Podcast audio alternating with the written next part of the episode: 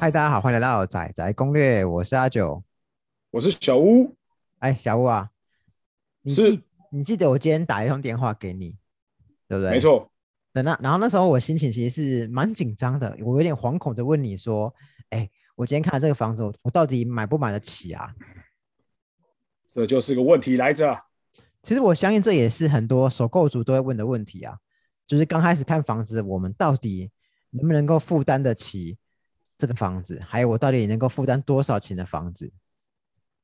讲到这里哦，就是对于多数年轻人来说，负担能力啊，其实首先需要考虑到的问题啊，我是这样认为啊，可以分成三个嗯部分先来思考。哦，那分别是什么呢？每月开销、生活品质，还有未来的生涯规划。嗯，因为买房子我们多半会贷款嘛，当然啦、所以可以先请银行业务来帮我们看说，以我的收入可能可以贷到多少。嗯，那再去思考说，这样子的月支出对我的生活会不会有压力？哎，毕竟买一个房子，我总不会希望说我薪水啊扣掉贷款之后，哇，这个月挣没多少钱。大家嗯应该不想说生活品质受到严重的影响嘛，嗯，所以要保持一定的生活品质，还能够支付每个月贷款支出，其实这是很重要的问题。啊，是不是有一个合理的公式？比方说，呃，打个比方好，如果我家庭的收入一个月是九万块，所以换言之，我们的房贷应该要抓，通常啦，我们会抓三分之一，或者是说以内是更理想。哦，所以假设刚才你提到那个例子，以月薪九万的话，我们会控制，比如说在三万或以内。那这样子抓的话，在能够买房，同时也可以顾到生活品质，哎，是比较理想。不过最近有一个数据，它是讲关于各县市房贷的负担率啊，像新像新北它是百分之四十八，等于说其实有不少的新北民众，他一个月将近有一半的薪水都在付贷款啊。哦，这样是真的蛮高的啊。如果说嗯负担占比将近一半的话，其实可以想见，你每个月薪水等于扣掉一半，付掉房贷之后，剩下才是你可以用的钱嘛。那这一定势必压缩到你生活品质啊。不过还是要看个人的生活习惯跟花费，这都比较不一定的。如果说我们每个月都有固定存款跟储蓄的情形，那这样前提下，百分之三十以内是相对比较好的做法。哎，不过我还有一个问题，就是假设我呃我今天有自备款嘛，那如果今天自备款全下，我不留存款，那以后开始付贷款的时候啊，当我哪一天被公司裁员或者发生什么意外，我可能就没办法再付房贷啊，是不是？除了我房贷跟储蓄以外，我应该还要准备我的储备金啊？是的，呃，刚刚阿九跟大家提到这个部分呢，其实前面我们跟有大家提讲到是说贷款支出跟生活品质嘛。那嗯我想讲的第三个重点就是说，我们在考量房子负担能力的同时，也要考虑我在未来可能十年内是不是有重大的人生规划，比如说家里有长辈可能要养老，我们可能要哦结婚、对对结婚基金，或者是说小孩的养育教育基金，或又或者其他之类的，这些最好是提前做理财规划。所以听起来哦，呃，我今天除了自备款跟预估房贷以外啊，我可能还要准备一笔，哎，不管是刚刚讲的未来规划或怎么样的预备金嘛，对不对？是的，因为未来有个可以随时用的紧急预备金，一定相对比较理想嘛，不至于对说让你需要用钱的时候手足无措啊。不过我们刚刚讲都是讲头期款嘛，那到底除了呃，应该说在买房过程中啊，哪些费用是我们需要支付的？除了头期款之外，OK，我相信这个问题啊，一定是多数第一次买房的人都想了解的部分。嗯，那我们就大方向来讲，分几个主要的项目分享。第一个就是房屋价款的部分，它那个房屋价款，那个价是那个价值的价嘛，对不对？对，那嗯 OK，我这边以房屋价，比如说一千万为例好了。嗯，那我首先会需要算自备款多少钱嘛，同时去了解贷款成数。在我有限的自备款下，可能我会去考虑说我的成数能够贷到七成或八成。那如果成数不足的差额，是不是有办法想办法去补足？这些其实都是需要先去确认。刚刚提到贷款成数的部分，它贷款成数到底会受到哪些因素的影响啊？呃，一一般我们跟银行业务在接洽经验哦，就是可以分成几个部分。第一是都计跟非都计，那通常不同的地目啊，会可能差到一层或是一层五的情形。这边讲的地目是到底是什么意思啊？OK，我举简单例子，就好比说，一般我们讲市区或比较闹区的地方，它就是属于都市计划区，就是刚讲的都计。嗯那相对郊区或比较外围的地方，就是所谓的非都市计划区。那这两两个地目在层数上会有一定的落差。哎，那那我们常听到的那个乙工啊，就是乙种工业区，它也算是地目的一种吗？是的，它算是地目土地地目细分的一种。那我这边可以跟大家提的是，就是一般可能会再分两大类的话，就是住宅用地跟工业用地这样子。哦，工业宅嘛，对不对？对，工业宅。那如果是说是刚好盖在工业地上面的住宅的话，它的层数会比住宅用地的来的低一些。那就比较没办法像一般住宅用地说可能有机会一定带到什么七成五啊、八成这样。哦，就是没办法八成带好带满嘛，对不对？对，如果以工业宅你要八成带好带满，基本上比较难啊。那以往经验来说，工业宅比较多是带七成了不起啊，甚至可能再低一些。哎，那个七成跟八成，一千万就差了一百万，两千万就差了两两百万哎。对啊，所以我们第一次买房的朋友啊，在这个地方可能就先了解一下。那在这个环节上，地目就很重要。那要避免说因为价金不足，然后而衍生其他问题啊。那另外就是说，针对房子本身啊，可能也会有影响。比如说哦屋龄三十年哦，跟十年内，在银行端来估价，一定会有蛮大的落差。那通常新房子，我们一般知道是说价值一定比较高嘛。那再来的话，就是去看现场的屋况这样子。哎，那那个屋况我就好奇，那银行真的会派人去现场看屋况吗？哦，一般情形是这样子啊。有些银行它会有自己的估价部门，那有些它可能就外派给专门的估价公司，他会请专人到现场去拍照。那嗯有没有装潢也会有落差，有装潢的话一般都会加分。嗯 OK，那再来就是说屋况好坏也是影响的因素嘛。那估价的模式，它大概会比如说可能参考同一个社区近期成交的状况跟周边邻近社区的成交价做一个比较，那这样他们比较能够取到一个平均可参考的范围。所以说我今天如果看上了一间房子啊，好，那我很喜欢，好，在那个房仲的那个鼓励之下，我也拼命的加价，最后我花了一千两百万成交，但但其实那个区域啊，多数成交价都是落在一千万左右。那我原本以为啊，因为我一千万一千二成交嘛，所以应该可以用一千二来估贷款，但最后银行只给我用建价，就是一千万来算，那有可能会有这样的情况吗？哦，这是有可能的、哦，因为一般银行估价本身相对就比较保守，所以估价它一定会跟我们所谓实际成交价会有一定的落差。那这个部分其实就比较没办法。那另外就是说，因为这一年来房市大家都知道嘛，比较火热的情形下，所以是啊，银行现在目前看起来明显跟不上我们现在一般中古社区新的成交价，所以一来一往这样子，等于那个落差值就会拉得更大，这样子。哦，我们前面呢稍微有提了一下房屋价款的部分嘛，那房屋对价款之外呢，是还会有什么东西也是我们可能需要注意的。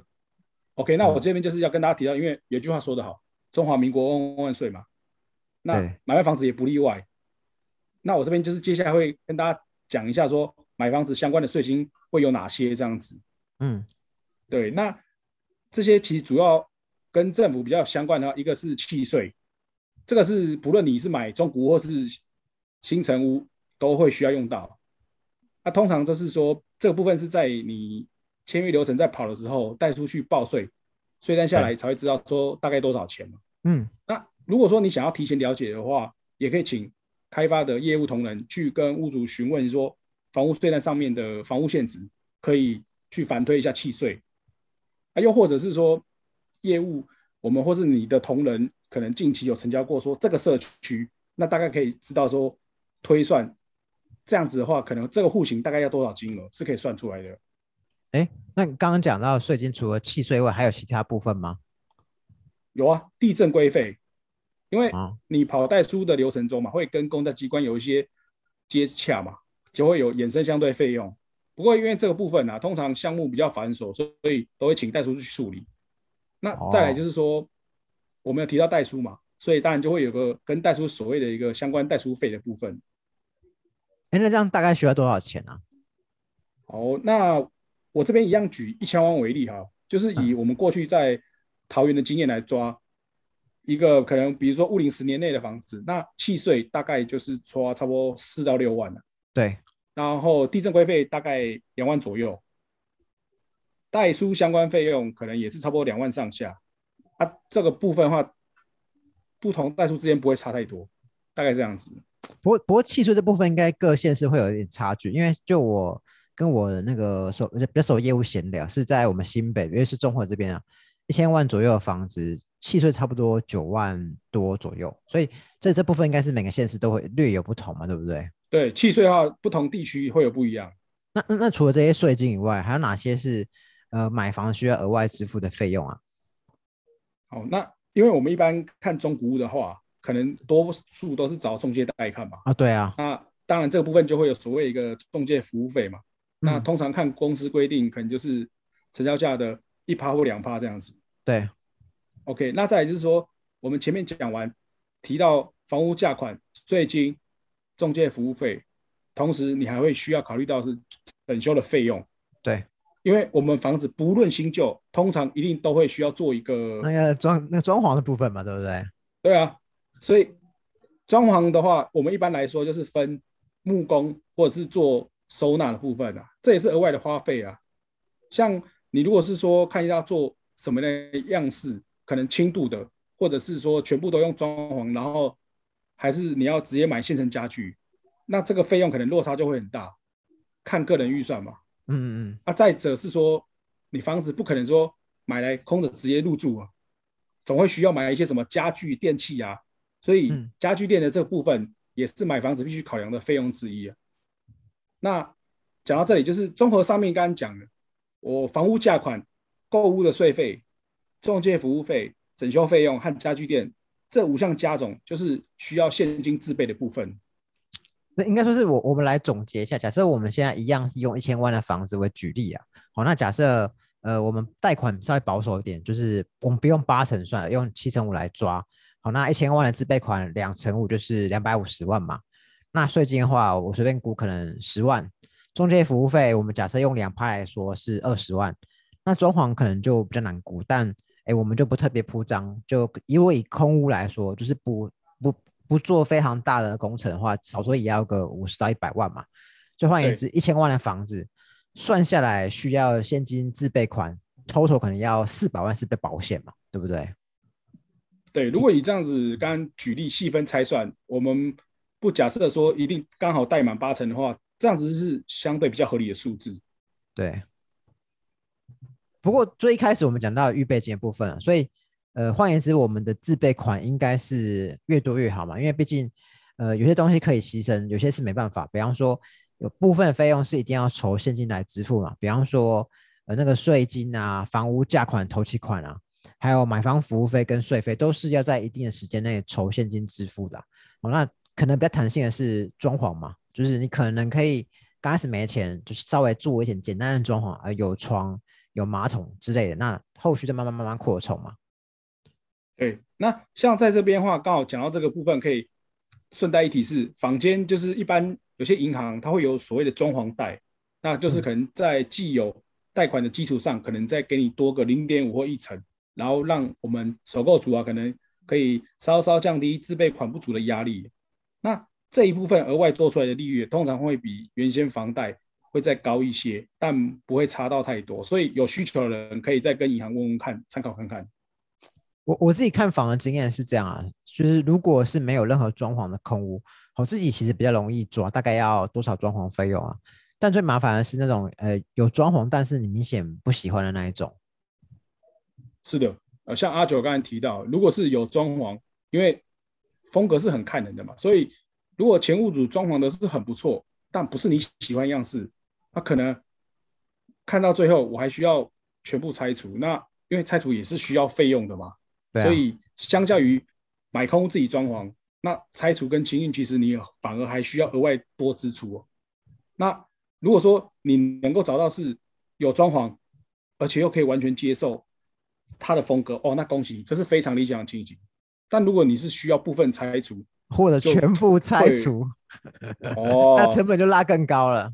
对吧、所以这个真的你就需要再想想看，因为多出来这都是钱啊，你必须考虑清楚啊。所以换言之，可以把它分成呃几种情况嘛。第一种是装潢你很喜欢，好，那我们买来直接入住，那是最理想的情况。那第二种是没有装潢或者屋况没有这么好，那至少不用大拆特拆啊，自己可以稍微整理。对啊，因为或许考量那个在预算有限的情况下啦，简单整理装潢就可以直接搬进去住啊。对这种条件下来说，这种情形可能是最好的。但最怕就是那种前屋主他过度装潢，美轮美奂，非常奢华，但是风格其实不并不是你喜欢的，哦，对啊，所以这样的情形你最好要想清楚。真的是需要三思啊。对啊，三思啊。那最怕的是